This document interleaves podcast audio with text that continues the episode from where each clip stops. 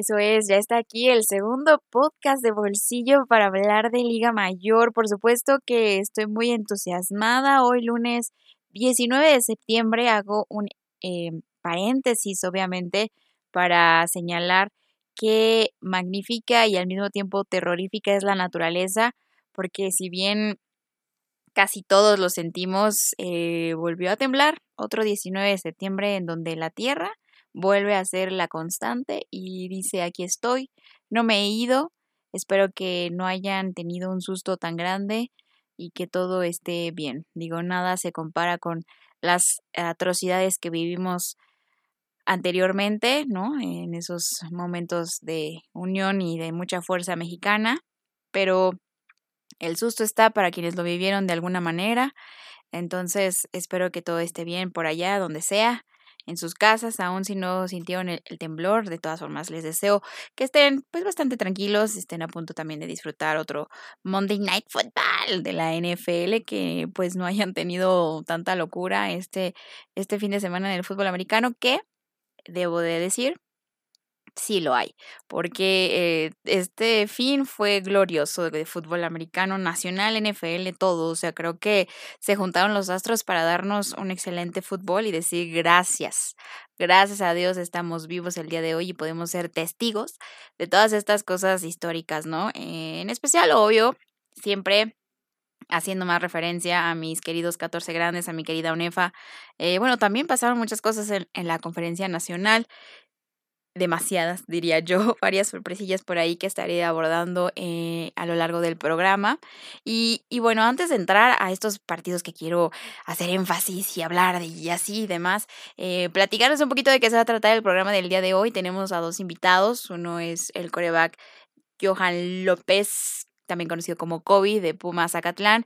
Y posteriormente, ya saben que siempre mi, mis invitados exjugadores eh, está en este caso Diego Ruiz, quien fue ex coreback también. Hoy, me fui con puros corebacks eh, de los aztecas de la UDLA para platicar un poquito de lo que está viviendo la UDLA, porque él ha estado en los dos primeros partidos y me parece que va a estar siguiendo muy de cerca a sus queridos aztecas. Y justamente eso es lo que me interesa, ¿no? Eh, exjugadores que están al pie del cañón apoyando a sus equipos, porque, pues bueno, siempre queremos estar a con los equipos, con las instituciones que nos dieron tantas cosas, tantas experiencias, eh, amistades, trabajo y muchas otras oportunidades, ¿no? Bueno, eso más o menos de eso se va a tratar el programa del día de hoy. Y ya para entrar de lleno, lo que sucedió en los 14 grandes, qué bello, qué bello, qué bello, qué precioso. Yo lo llamo esta jornada eh, el despertar de burros blancos y eh, la semana del morbo. Porque la semana del morbo se sabía que, bueno, los aztecas de la UTLAP no saldrían de Puebla, pero sí pasarían al otro lado a, enfrentarse a los borregos de Puebla. Sabemos que ese duelo pues siempre ha estado como etiquetado porque obviamente queremos ver quién es el que manda en Puebla, ¿no? Em, y bueno, justamente esta, esta jornada o esta, en esta ocasión, este año, iba a ser un poco más morbo por la cuestión de que el head coach de Borregos Puebla, que es Eric Fisher anteriormente y de muchos años fue el HC de los Aztecas de la OutLab, ¿no? Entonces realmente el coach Fisher, digo, es una gran persona, eh, pues le tocó ver a sus niños ahora del otro lado. Fue algo muy esperado, eh, desafortunadamente no tan visualizado por este tema de los techs y sus convenios con Sky, que por cierto, voy a decirles, voy a abrir una sección de mis quejas hacia UNEFA. La primera y la que siempre voy a seguir diciendo hasta que no me den horarios diferentes, los malditos horarios al mismo tiempo. Esa es mi queja. Y la segunda, ahora, es con el sistema de, bueno, el, convenio que acaba de cerrar el TEC, en donde pues solamente va a haber exclusividad para Sky. Y esto no está tan cool, amigos. O sea, de verdad no está padre, porque si yo, por ejemplo, hoy quisiera ver el partido entre Borregos Puebla contra los Aztecas de la UTLAB o Borregos SEM contra Pumas, no, no sé dónde verlo porque obviamente no tengo Sky y porque obviamente nadie más lo transmitió.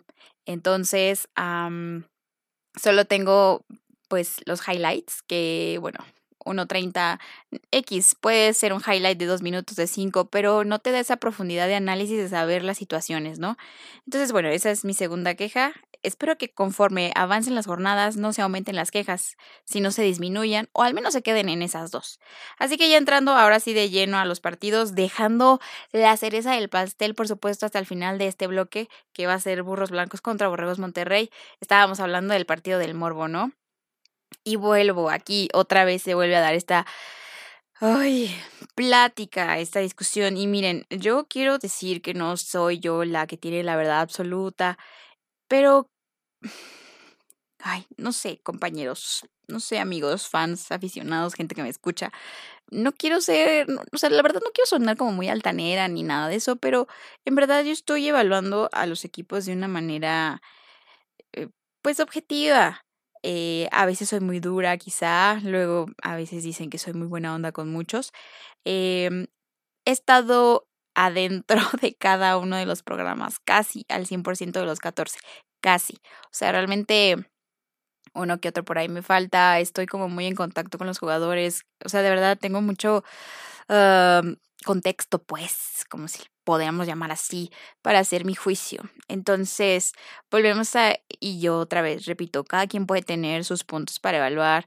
De, detesto esas cosas de, esas analogías de, ah, sí, A perdió con B y C le ganó a B, entonces C es superior a A, cuando pues si los analizas por individuales, creo que realmente así no funciona, ¿no? O sea, entonces el campeonato, o sea, hay muchas cosas que pueden pasar de un día a otro en semanas, en jornadas, en mucho contexto, que puede cambiar definitivamente el resultado y el desarrollo de los partidos y de los mismos jugadores. Entonces, ay, en fin, bueno, después de haber dicho eso, se vuelve a hacer la discusión. Vuelven a poner a Borregos Puebla en el top 3. Yo vuelvo a decir, no es que yo tenga la verdad absoluta, pero simplemente siento que para mí todavía Borregos Puebla no se ha enfrentado a un rival que me diga o me haga sentir como de, oye, esperen un segundo, Borregos Puebla es top 3, de verdad entre los 14. Eh, así como, por ejemplo, y igual me voy a brincar un poquito, nada más para hacer una breve pausa, un breve espacio y énfasis. Obviamente, burros blancos ahora lo podemos etiquetar o subir de nivel, ¿no? O sea, no sé, creo que pensábamos que había cosas ahí, unas lagunas, y, y se vio bien. No voy a entrar en detalles, eso lo voy a tomar más adelante, pero bueno, el punto aquí es que ha sido un inicio no cómodo, pero pues bastante agradable para Borregos Puebla, ¿no? Eh, hacer énfasis sobre todo también que la defensiva, como antes, ya es la que está marcando la pauta en estos momentos, ¿no? Eh, los puntos en contra Guadalajara en la jornada 1 fueron gracias a Pick Six también. Eh, la parte aquí de la, de la defensiva también fue muy importante. Una intercepción en la red zone, en los special teams también fue clave para la victoria de Borregos Puebla sobre los aztecas de la UDLAP. Eh, fue un marcador 24-0, bastante cerrado. Lo que aquí me llamó la atención bastante, muchachos, es que los aztecas de la UDLAP lograron contener a los Borregos Puebla. Definitivamente ellos también tuvieron sus errores de novatos, porque pues bueno, sabemos la, situación de, la UDLAP, ¿no? Fallaron un gol de campo, que eso pudo haberles dado los primeros puntos en la primera mitad. Se mantuvieron 7-0 eh, dos cuartos y después, bueno, llegaron los errores, eh, quizá el nerviosismo, las entregas de balón. Entonces, pues bueno, o sea, la ofensiva ahí mis reportes, mis fuentes, que también saben de fútbol, pues me comentaron que dejó mucho a desear de Borregos Puebla. Sabemos que es muy difícil establecer una ofensiva que pueda pues darte muchos puntos, sin embargo, y sabemos también que pues es una de las pues de los puntos débiles de este equipo de, de Borregos, ¿no? Entonces, pues bueno, habrá que esperar que haya mayor este desarrollo en la ofensiva para yo ponerlos en un top 3 y por supuesto enfrentarse a otros rivales donde no estén como eh, en circunstancias de de superación, en circunstancias de que van en crecimiento, se van estableciendo y ya se encuentren a, rivales un poquito más sólidos y ahí sí podría yo establecer una evaluación más justa. Entonces no digo que estas Ws no cuenten, sin embargo, vuelvo, top 6 para mí lo es, justo, justo, justo. Eh, otro partido que también me, igual de morbo, pero quizá esto ya se requiere conocer un poquito más el contexto para, pues para saber y decir, ah, sí, sí, sí es morbo, se dio a cabo en el home, en donde, pues Pumas Zacatlán, quien posee varios jugadores ex VM, que inclusive ex VM recientes, ¿no? O sea, no es nada más el coreback quien ha sido una de las figuras claves en Linces años anteriores, es, hablando desde Kobe, no, no es nada más el corredor, defensivos como Iván Gleason, no, o sea, yo me refiero a real jugadores que jugaron en el 2021 con el UVM y ahora están en Acatlán. Entonces, pues hay pique, hay pique también por la cercanía, ¿no? O sea, realmente no se quieren, ahora menos. Y pues había este morbo, ¿no? Y la verdad para mí la emoción eh, cuando llegué al home, porque pues la afición que estaba ahí presente el INSES apoyando, obviamente ah, se salieron las goyas del otro lado, se prendió un poco, el golpe estuvo intenso, eh, me llamó mucho la atención, los linces lo que hicieron, quizá fue a lo mejor errores de, del, de Acatlán, pero también aciertos, ¿no? De, de los linces. Eh, hubo ahí ciertas cosas que yo me cuestionaba, yo así de por qué correr el balón cuando ya te estaban frenando la carrera y tienes a, a un Mungía de miles de metros que supera totalmente al cuerpo de, del perímetro porque no lo utilizas. Pero bueno, en fin, decisiones, decisiones, decisiones que dejaron un balón en la media yarda de anotar y se fueron sin nada, ¿no?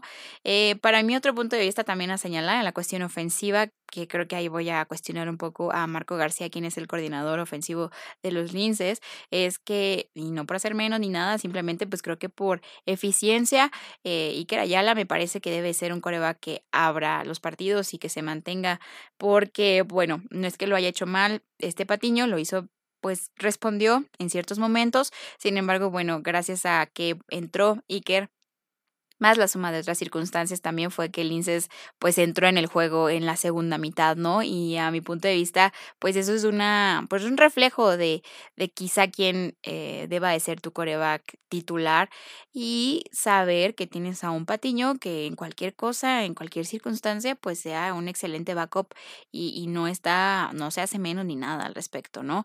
Eh, el marcador quedó 24-28, bastante cerrado a lo que yo tenía contemplado también y creo que eso pues ser un motivante para los linces de la UVM, que bueno, ya se ha sonado ahí bastante que llevan casi tres años y una eternidad sin poder saborear la victoria y creo que es algo que urge. Eh, obviamente por este tema del morbo, me adelanté tantito y no hablé sobre el primer partido que se llevó de esta jornada, que fue Auténticos Tigres contra Leones Anáhuac, ahí en el Gaspar Más, pero lo dije porque, pues bueno, lo señalé como esta la semana del morbo, pero este también es un juego que me llamó mucho la atención porque los Leones Anáhuac, la primera mitad fue algo que no esperaba en absoluto, eh, muy, muy contendientes, eh, aguantaron, ¿no? Contuvieron la carrera, algo que ya se había señalado que estaba ahí, el perímetro también bastante bien, jugando muy bien la defensiva de los Leones, la verdad es que me gustó mucho cómo jugaron, eh, obvio hubo hay algunos errorcitos a la ofensiva, Desafortunadamente para los Leones de la Nagua, que aparte hubo una situación en donde estaban como en un, territorio no tan favorable y se la jugaron en cuarta, la consiguieron y, wow, para mí eso fue como de, de verdad te la vas a jugar en cuarta. No sé, o sea, fue una, un mensaje muy claro, ¿no? Eh, lo que Leones de Nagua quiso dar ahí en la jungla del Gaspar Más. Eh, al final, pues bueno, también irse ahí en poner ante los auténticos en Monterrey es algo complicado, pero me gustó lo que hicieron. Digo, no es que aplauda esfuerzos mínimos, pero creo que eso también da un mensaje de que los Leones que esta temporada también pueden despegar ciertas cosas, ¿no? Así como burros que ahorita voy a hablar al respecto. Eh, bueno, ahí la cuestión de la profundidad es lo que les hizo falta, el cansancio y pues ciertos errorcillos ahí a la ofensiva que no ha podido concretar de manera contundente, ¿no? Cayeron 34 días sobre los auténticos Tigres y los auténticos siguen con sus victorias respectivas. Y bueno, Doy otros resultados. Eh, Pumas consiguió su primera victoria sobre Borregos en 21-14 y eh, las Águilas Blancas siguen con dos victorias al hilo al vencer 26-14 a Borregos Guadalajara. Estos Borregos Guadalajara que todavía no pueden saborear la victoria, les ha costado un poquito de trabajo establecerse también a la ofensiva. Sabemos que las primeras jornadas para que se encuentre un ritmo ofensivo es algo un poco complicado. Hay algunos equipos que lo dominan más, pero otros no tanto, ¿no? Y ahora sí, antes de irnos a a un breve corte comercial y pasar al siguiente blog y demás, voy a hablar de el precioso juego de la jornada 2. Y inesperado, ¿eh? O sea, créanme que yo no estaba contemplando este partido para nada cómo se dio. O sea, yo nada más fui porque era el único juego que estaba a las tres y que dije, bueno, ya estoy aquí, ¿por qué no? ¿No? O sea, volver a ver a borregos, eh, volver a, ver y ver ahora sí a los burros con mis propios ojos, este también es algo importante. Y wow, agradezco que me di la oportunidad porque fue el partido, o sea, fue el partido. Eh, este, bueno, empezaban ganando Borregos Monterrey, se sabía, chica, se sabía que el Wilfrido Mació también iba a poner de su parte, porque no es lo mismo un Wilfrido Mació en un estadio olímpico, ¿no? El olímpico, por obvias razones de que también forma parte de los Pumas, este, en cuestión del soccer y demás, pues es un, es un campo bien tratado. Y el Wilfrido Maciú todavía está un poco más hostil, más lodoso, ¿no? Hasta uno como prensa que pisa, pues se cansa, ¿no? De andar ahí, este, recorriendo todo el campo. Entonces eso, más que fuera el segundo juego consecutivo en la Ciudad de México, era algo que iba a desgastar a los borregos Monterrey. Entonces, eh, fue un poco complicado, quizá ellos también venían confiados eh, y se fueron este, empezando a, a hacer las cosas pues no a su favor, ¿no? Eh, el, el perímetro también interceptando, fueron como tres intercepciones al final. Eh, y, recuerden que yo les había mencionado el podcast pasado que la línea ofensiva de Borregos Monterrey me quedó a deber y esta vez vuelvo, ¿no? O sea, creo que eso es su punto medular en el que los rivales podrán eh, sacar provecho. Hubo un momento en el que yo pensé que de verdad Burros iba a ser la hazaña. Aparte, hacer énfasis también que este juego iba a ser histórico porque nunca antes en la historia se había dado, valga la redundancia, eh, eh, un encuentro entre Borregos Monterrey y Burros Blancos de manera oficial en ONEFA, ¿no? Gracias a, a esta parte de, de, la reunificación y que bueno, cuando Borregos, no más bien, cuando Burros subió a, a lo que era ONEFA, pues esto, estas ligas ya estaban separadas. Entonces, entonces nunca hubo un enfrentamiento de manera oficial.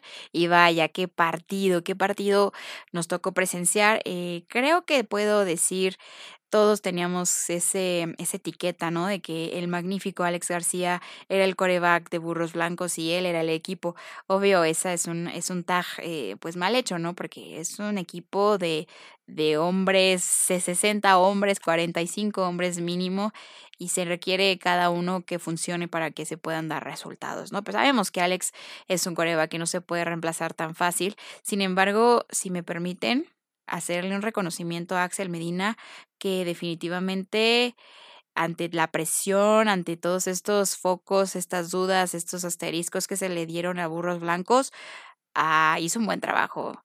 La verdad es que mis respetos, le aplaudo, me gustó lo que vi.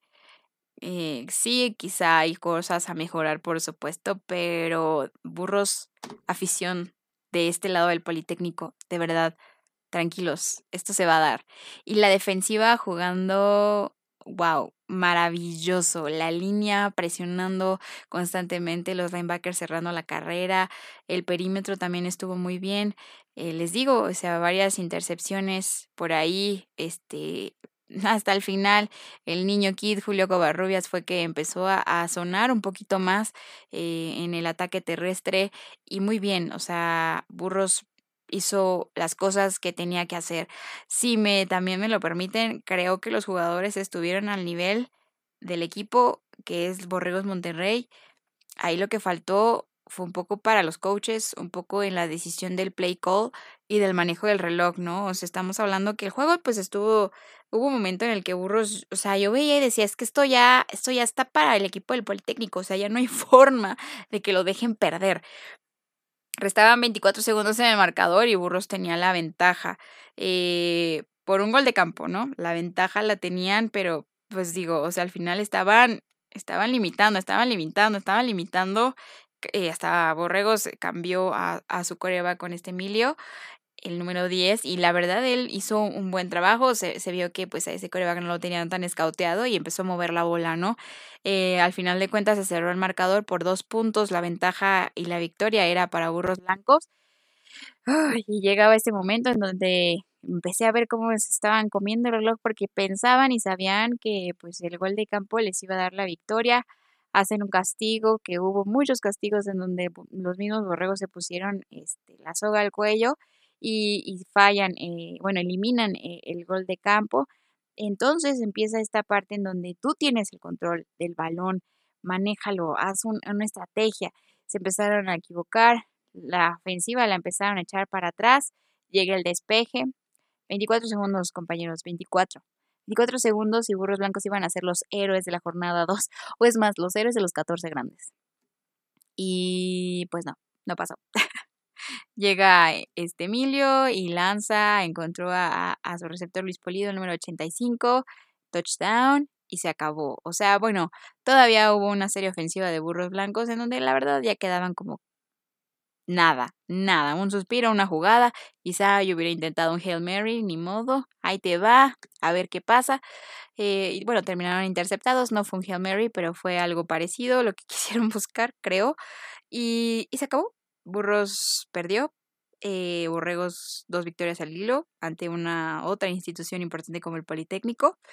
Y si yo se lo agradecí a Pumas, se lo agradezco a Burros, le agradezco a Burros también el que por fin podamos dejar de hablar de estos estigmas de, ay, ¿quién va a poder detener a los borregos Monterrey? y vuelvo, ok, sí ganó, pero ¿qué forma, no? O sea, vuelvo a, a hacer esa, esa, ese señalamiento.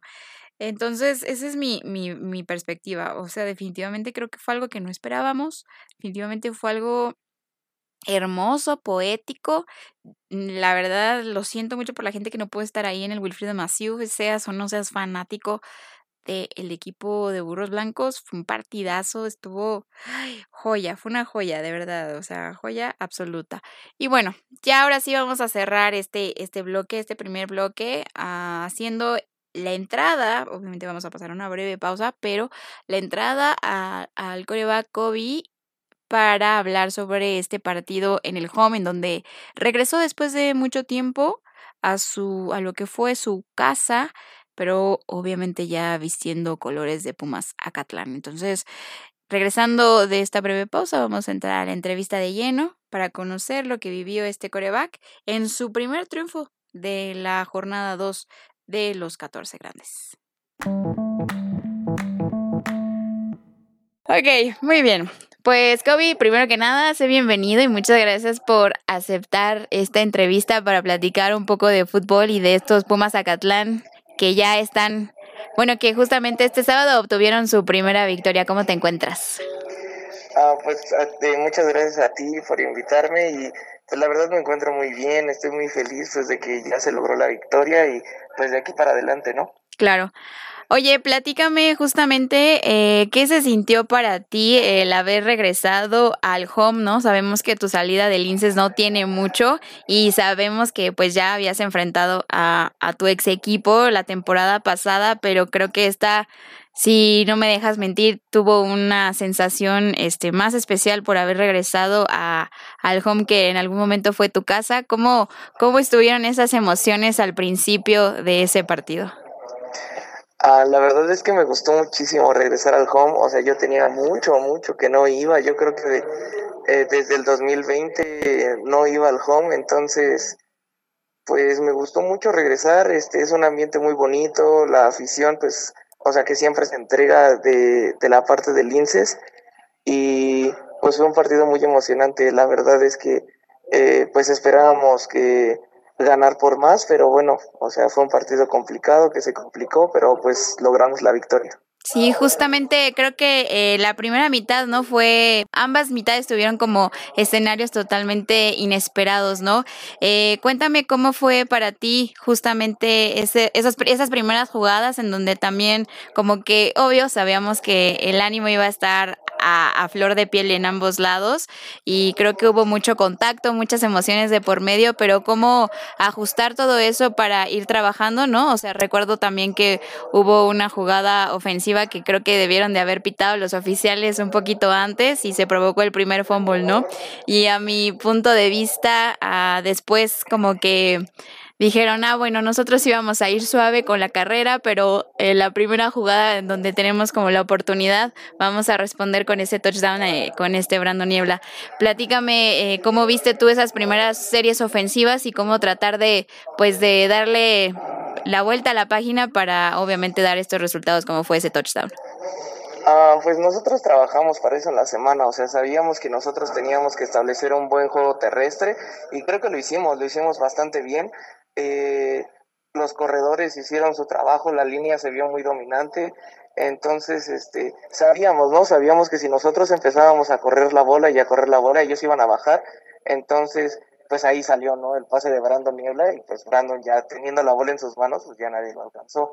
Este, y sí, lo de, lo de los fumbles, este, pues lo hemos hablado toda desde la pretemporada y ahorita lo que va de temporada, pues el balón es como el programa, ¿no? Lo tenemos que cuidar con, con la vida, sea como sea, hasta que piten, si no pitan, entonces tenemos que pues trabajar en eso, trabajar en, en, en no perder la bola, en ser un poco más contundentes y, y pues eso nos va a hacer un equipo con, o sea, más contundente en ese tipo de circunstancias. Ok, eh, tú habías dicho eh, que no habías, o sea, que a pesar de la victoria no, no te habías sentido satisfecho del el resultado, ¿no? Querías un marcador un poquito más abultado. ¿Tú qué sientes que eh, hizo falta para obtener el marcador? Digo, al final la victoria es la victoria y eso nadie la quita, pero ¿qué crees que hizo falta para haber terminado como 100% satisfecho con el resultado? Este, pues por ejemplo, la serie de que no anotamos y nos quedamos en la 1, este, esa, pues eh, yo, o sea, eran puntos, ¿sabes? Y la primera serie íbamos avanzando súper bien y viene el fumble. Luego regresamos de la segunda mitad, y igual vamos arrastrándolos, arrastrándolos y otra vez fumble. Entonces yo creo que fueron ese tipo de errores los que hicieron que el resultado no fuera, o sea, más grande. Porque yo creo que sí, o sea, físicamente los dominamos y en el juego se veía, ¿no? Como, o sea, las líneas, este, los arrastrábamos y los arrastrábamos y, y pues nada más nos faltaba como culminar, ¿no? Las series y ser un poquito más seguros para, pues para que el resultado hubiera sido más abultado. Eh, ¿Consideras tú que hubo mejoras de lo que fue Pumas Zacatlán en la semana 1 a lo que fue Pumas Zacatlán en esta segunda jornada? Sí, yo creo que el ataque terrestre se vio muchísimo. Este, nuestra línea, o sea, se preparó al 100 para ese juego y estaban enfocados, ¿no? En lo que queríamos. Toda la ofensa estaba enfocado en lo que quería. Entonces yo creo que sí hubo bastantes mejoras, pero pues obviamente tenemos mucho que mejorar. Ok. Y ahora, viene como un partido bastante interesante el siguiente fin de semana ante unos burros blancos que creo que despertaron ciertas cosas que no teníamos eh, para nada vistas en el panorama, ¿no? Eh, cuéntame tu opinión si pudiste ver el juego, me imagino que sí, porque obviamente pues ya es el, rival al que se van a enfrentar en la jornada 3. Eh, ¿Cuál fue tu impresión sobre estos burros blancos y qué podemos esperar de este partido el próximo fin de semana?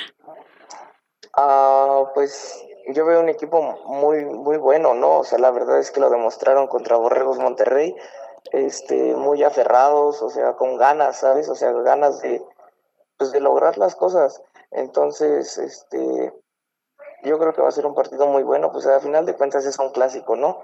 Y entonces, este, pues creo que va a ser un partido muy bueno y que pues esperemos que nos lo llevemos, ¿no? Pues sí, eso debe de ser el objetivo principal.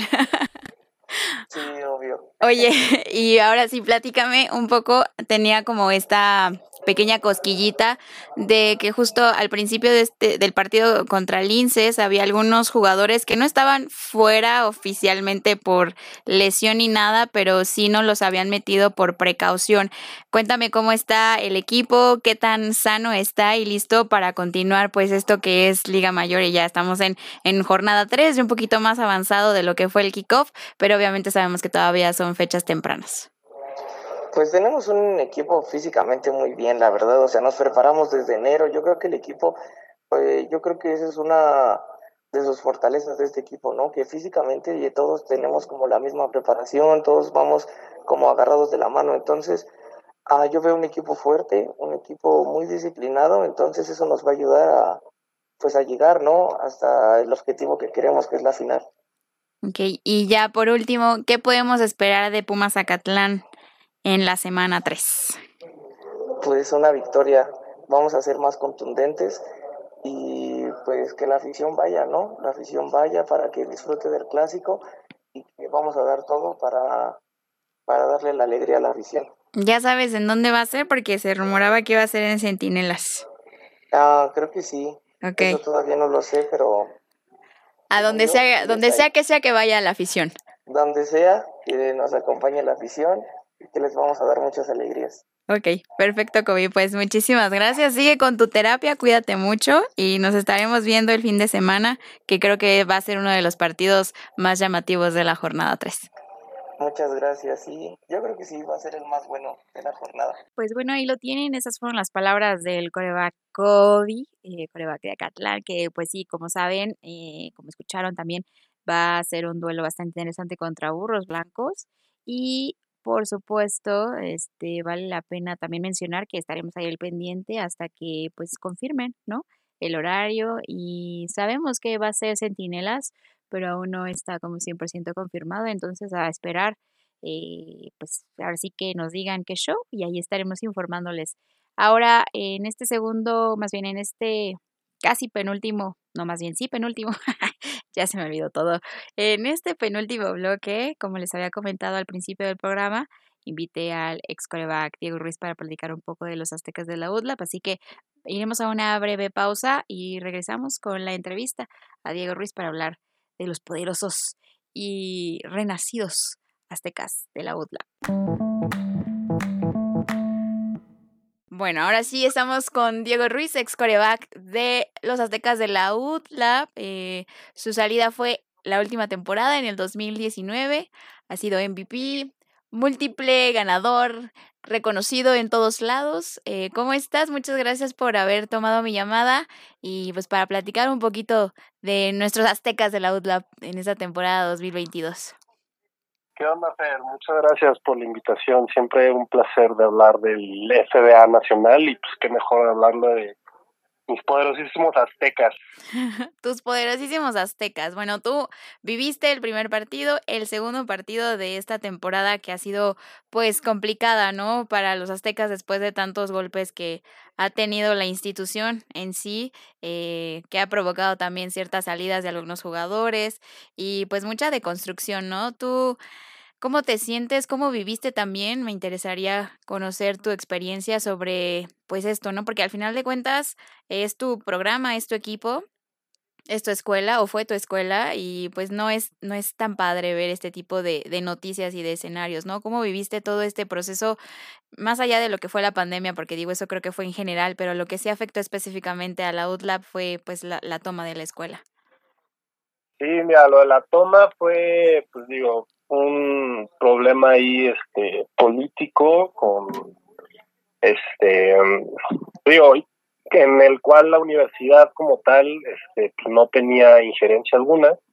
Digo no este no voy a entrar mucho en detalle pero pues digo en el sentido de los aztecas y del programa de fútbol americano sí fue una situación solamente desafortunada digo yo la viví de lejos y ya no Claro. este, ya no me tocó y ni siquiera me imagino haber estado en esa situación, la verdad, porque de verdad mis respetos para los jugadores, este, a los que aguantaron, inclusive a los que no, de verdad. O sea, yo entiendo por qué algunos este, salieron a, a algunos otros programas, unos no tuvieron otra opción, digo, ya eran últimos años en 2021, por ejemplo, y pues yo ya estaba cantado que no se iba a jugar esa temporada pero pues sí, mucha incertidumbre, la verdad, fue un, una etapa de donde en verdad el programa estaba, estaba peligrando, peligrando hasta cierto punto porque, pues digo, ya tres años de inactividad sí hubiera representado eh, pues un golpe muy, muy importante en cuanto a reclutamiento, en cuanto a los recursos de la universidad misma. Eh, yo no sé, la verdad, no me consta que hubiera desaparecido el programa, pero un tercer año sin actividad si hubiera representado pues el empezar casi casi el programa de cero, porque Sí, tú claro. ya hubieras tenido de los de los reclutas que se habían quedado o inclusive de los veteranos que ya terminan ahorita su elegibilidad, pues hubieran buscado otras opciones. Este, tenía chavos de novatos de 2020 que pues ya tres temporadas en el equipo y ni siquiera habían ten- iban a tener actividad, entonces la verdad enhorabuena ahí por, por el programa, por la universidad y, y este pues sí, muy desafortunado, mucha incertidumbre, pero pues gracias a Dios y este ya se retomaron otra vez las actividades. Se logró, ¿no? Este, yo digo, no sé cómo, cómo lo ves tú, pero digo, obviamente queremos resultados deportivos, ¿no? Pero para mí creo que es la, la W más importante para los aztecas fue el hecho de poder reactivarse, ¿no? De poder tener otra vez el equipo y poder competir, ¿no? sabemos que pues es complicado por, por justamente, ¿no? Muchísimos jugadores que ahorita, pues básicamente son titulares, no habían jugado tres, cuatro años, ¿no? De que realmente pues están pues bebecillos, ¿no? En cuestión de, de experiencia en campo, de, de, escenarios, de situaciones, y que eso se ha reflejado en, pues en los resultados, en, en, los partidos, en el desarrollo de juego. Eh, ¿Tú cómo has percibido a estos aztecas? Obviamente mucha gente creo que a veces se le olvida ese contexto y como nos acostumbramos, ¿no? De cierta forma a ver a los aztecas en lo más top del fútbol nacional, se nos hace un poco irreal eh, ver marcadores, ¿no? O ver resultados que realmente como que pareciera que estaríamos en un mundo utópico, pero ¿tú cómo los ves? ¿Cómo los has percibido en estos dos primeros partidos? de la jornada? Pues mira, reiterando este, tu primer punto, sí, la victoria más grande es este, que se haya retomado la actividad, que, la universidad haya continuado, digo, había continuado con sus actividades de manera en línea, pero pues ya una vez que se liberan los campus, se retoma este, las actividades presenciales, inclusive hubo bajas en matrícula y pues digo, ya regresar de manera presencial, pues este sí es eh, pues digo, atrae estudiantes, aspirantes a la universidad, entonces como que se va recuperando un poco en el tema económico, por ejemplo, y de, equipo, si la victoria es que se regresa al campo. Sin embargo, digo, el, este, digo, el objetivo siempre en Aztecas, y como en muchos programas debe ser, pues el objetivo siempre es el, el campeonar, ¿no? Y estar en las instancias definitivas.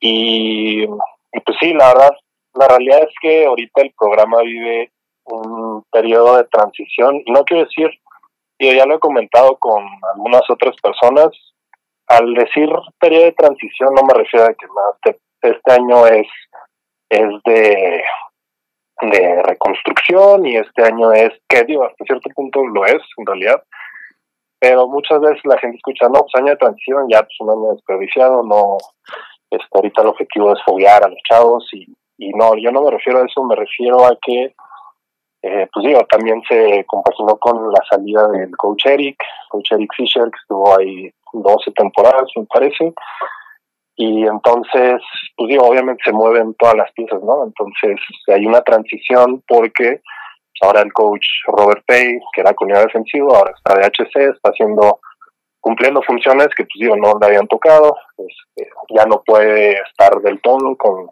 la comunidad defensiva sí la está pero pues, obviamente cuando tienes más funciones y eres HC pues tienes que estar mucho más preocupado de otros temas no claro eh, pues, el coach shop coach este, José Manuel Garduño pues en, receptores ahora está en la coordinación ofensiva porque el coach Eric era era el coordinador ofensivo este hay varios coaches nuevos de posición unos que llegaron, por ejemplo, Sergio León, coach de linebacker, llegó en 2020 y pues es su primer año, ¿no? En, teniendo ya este, el roce en juegos. Entonces, pues digo, en el aspecto en cuanto a jugadores, pues digo, es evidente que pues, tienes chavos que serán como 35, 40 chavos, que la última vez que jugaron fue, a nivel preparatorio. Entonces, sí es un tema delicado y es un tema difícil, es un tema difícil, pero yo en verdad creo que pues, ahorita Aztecas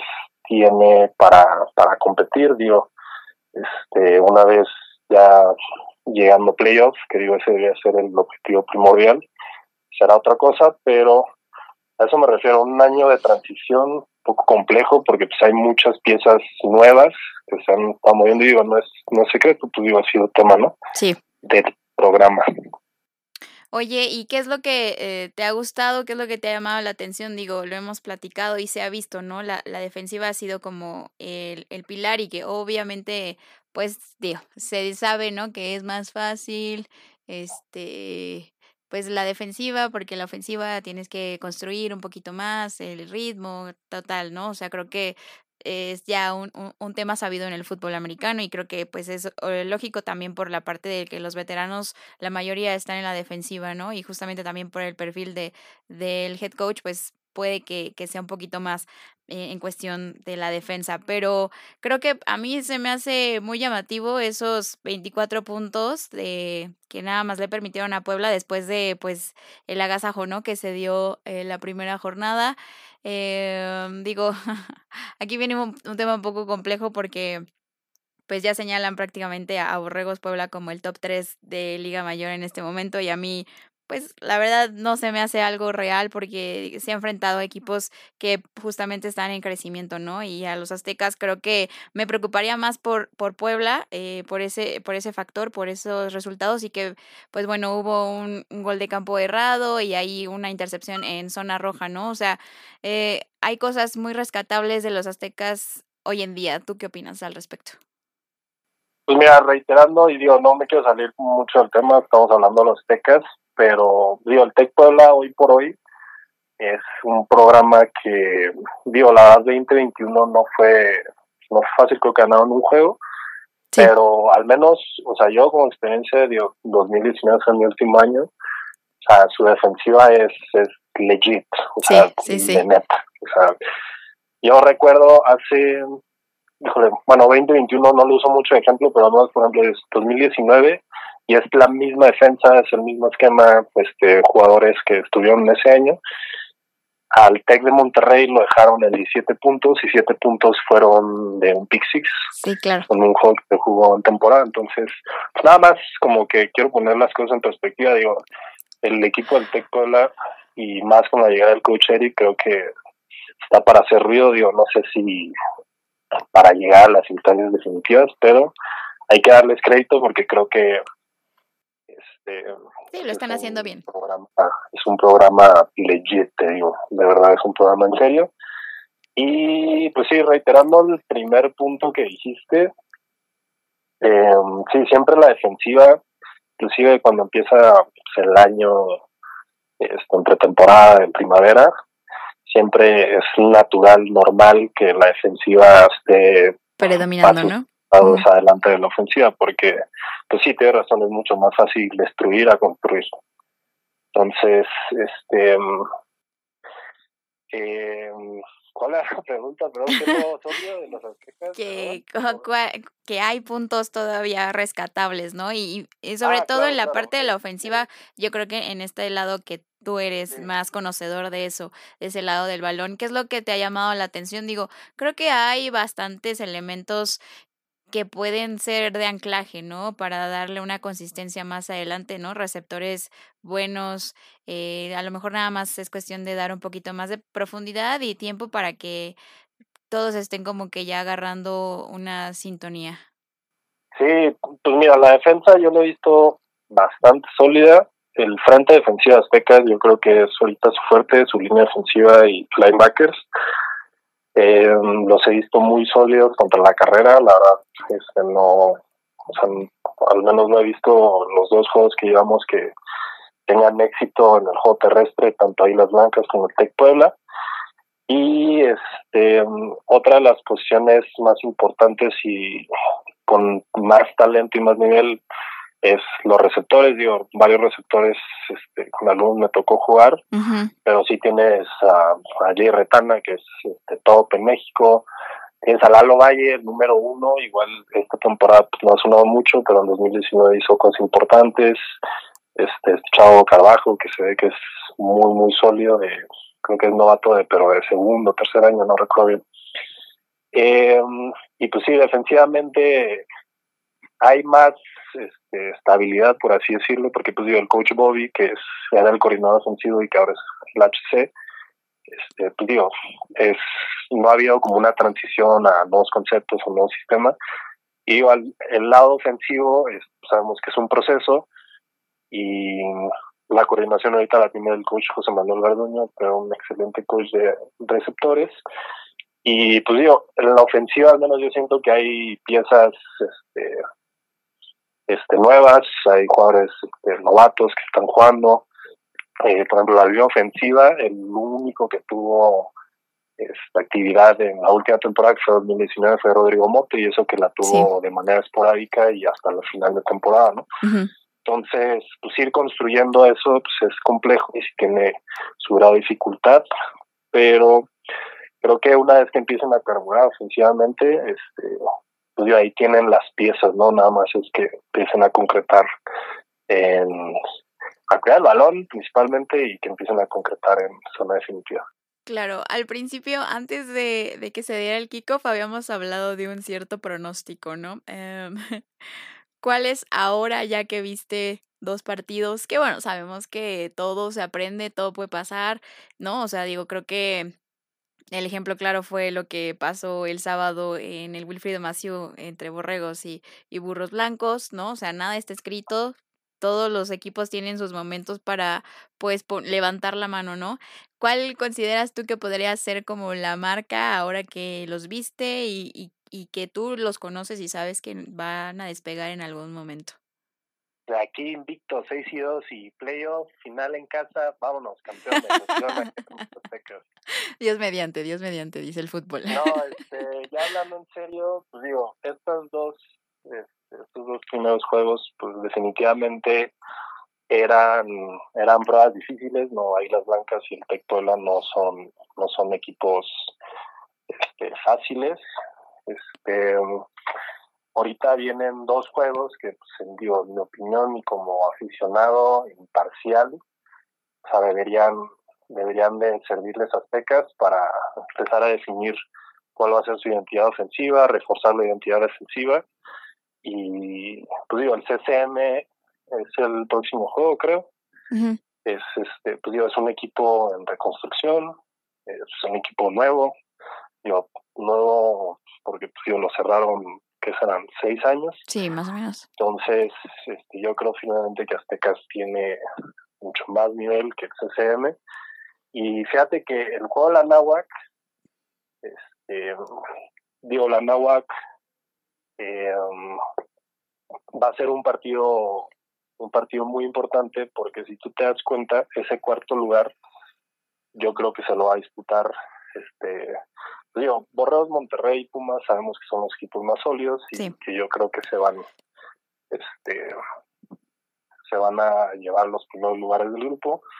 Y este consecuentemente queda Nahua, queda este Aztecas no sé si Linces, la no me acuerdo muy bien, pero bueno, lo que quiero decir es que es muy importante ese partido porque se van a jugar este pues el tiebreak, porque pues Anáhuac va a estar compitiendo por ese cuarto o tercer lugar. Entonces, estos dos juegos este que siguen para Aztecas, creo que van a ser sumamente importantes, es muy importante que saquen este, victorias, que saquen, empiecen a, a producir en el sentido ofensivo para que también sirva un poco de envión anímico para ir a disputar el juego el 8 de octubre en Ciudad Universitaria y pues bueno, ya cerrarán temporada creo que Monterrey, ¿sí? y tienen un gran peso específico porque este pues bueno, ya avanzada la temporada pues obviamente se empieza a, definir, ¿no? El, este cómo se van acomodando los equipos en el standing, entonces es importante que que saquen victorias en estos dos juegos siguientes. Perfecto. Pues mira, no te voy a preguntar qué sigue para ti porque ya lo hablamos y tú no quieres decirme la verdad, pero bueno, todos sabemos Galgos 2023, confirmadísimo, y no te lo voy a preguntar, pero bueno, muchísimas gracias por estos minutos de hablar de fútbol, que siempre es un placer de hablar sobre estas cosas contigo. Este, confirmado aquí, yo sé, no me tienes que decir, ni lo tienes que negar, lo sabemos, te vamos a ver el siguiente año siendo coreback de mis poderosos Galgos allá en Tijuana. Pero muchísimas gracias por tu tiempo eh, y espero que estés teniendo una bonita tarde y nos veremos próximamente en los emparrillados. Claro que sí, Fer. A ver, este, nada más rápido, supongo que pues, todos los que siguen no van a venir al templo. Entonces ahora nos veríamos en C1 para el 8 de octubre. Quién sabe, quién sabe, ¿eh? No, no. Cuando menos te lo esperes, ahí voy a estar. Ahí te vamos a caer a tus rumbos. También, también, serán bienvenidos, obviamente. Órale, pues, pues muchas gracias a ti, Este, enhorabuena por este podcast. la neta, qué chido, qué chido que se abran los espacios para abrir, para hablar de fútbol americano. Así es, podcast de bolsillo, obvio. Te mando un fuerte abrazo. Igualmente, chao. Bye. Bien, muchísimas gracias por seguir conmigo en este segundo podcast de bolsillo y para hablar de Liga Mayor. En este cierre ya del programa, obvio que les tengo que dar los resultados de la conferencia nacional, que también sucedieron cosas muy, muy interesantes, si me lo permiten añadir. eh, bueno, empezando este, por la primera victoria de Búhos Guindas en esta pues temporada. Eh, ganaron 37-7 sobre las Panteras siglo XXI. Los Toros Salvajes de Chapingo continúan con las victorias 29-12 sobre los Red Wolves. Los Cimarrones cayeron 7-20 ante los Zorros de Mexicali y el partido, si me lo permiten, de la Conferencia Nacional parece que puede irse a Potro Sitson contra los indios de Ciudad Juárez, ya que se jugó en series extra y la victoria se la llevó Potro Sitson con el marcador 30-24. Ojo aquí, chicos, los Tecos WAC siguen anotando y consiguiendo victorias. Es su tercera victoria al hilo. Esta vez vencieron a los Frailes del Tepeyac 38-28.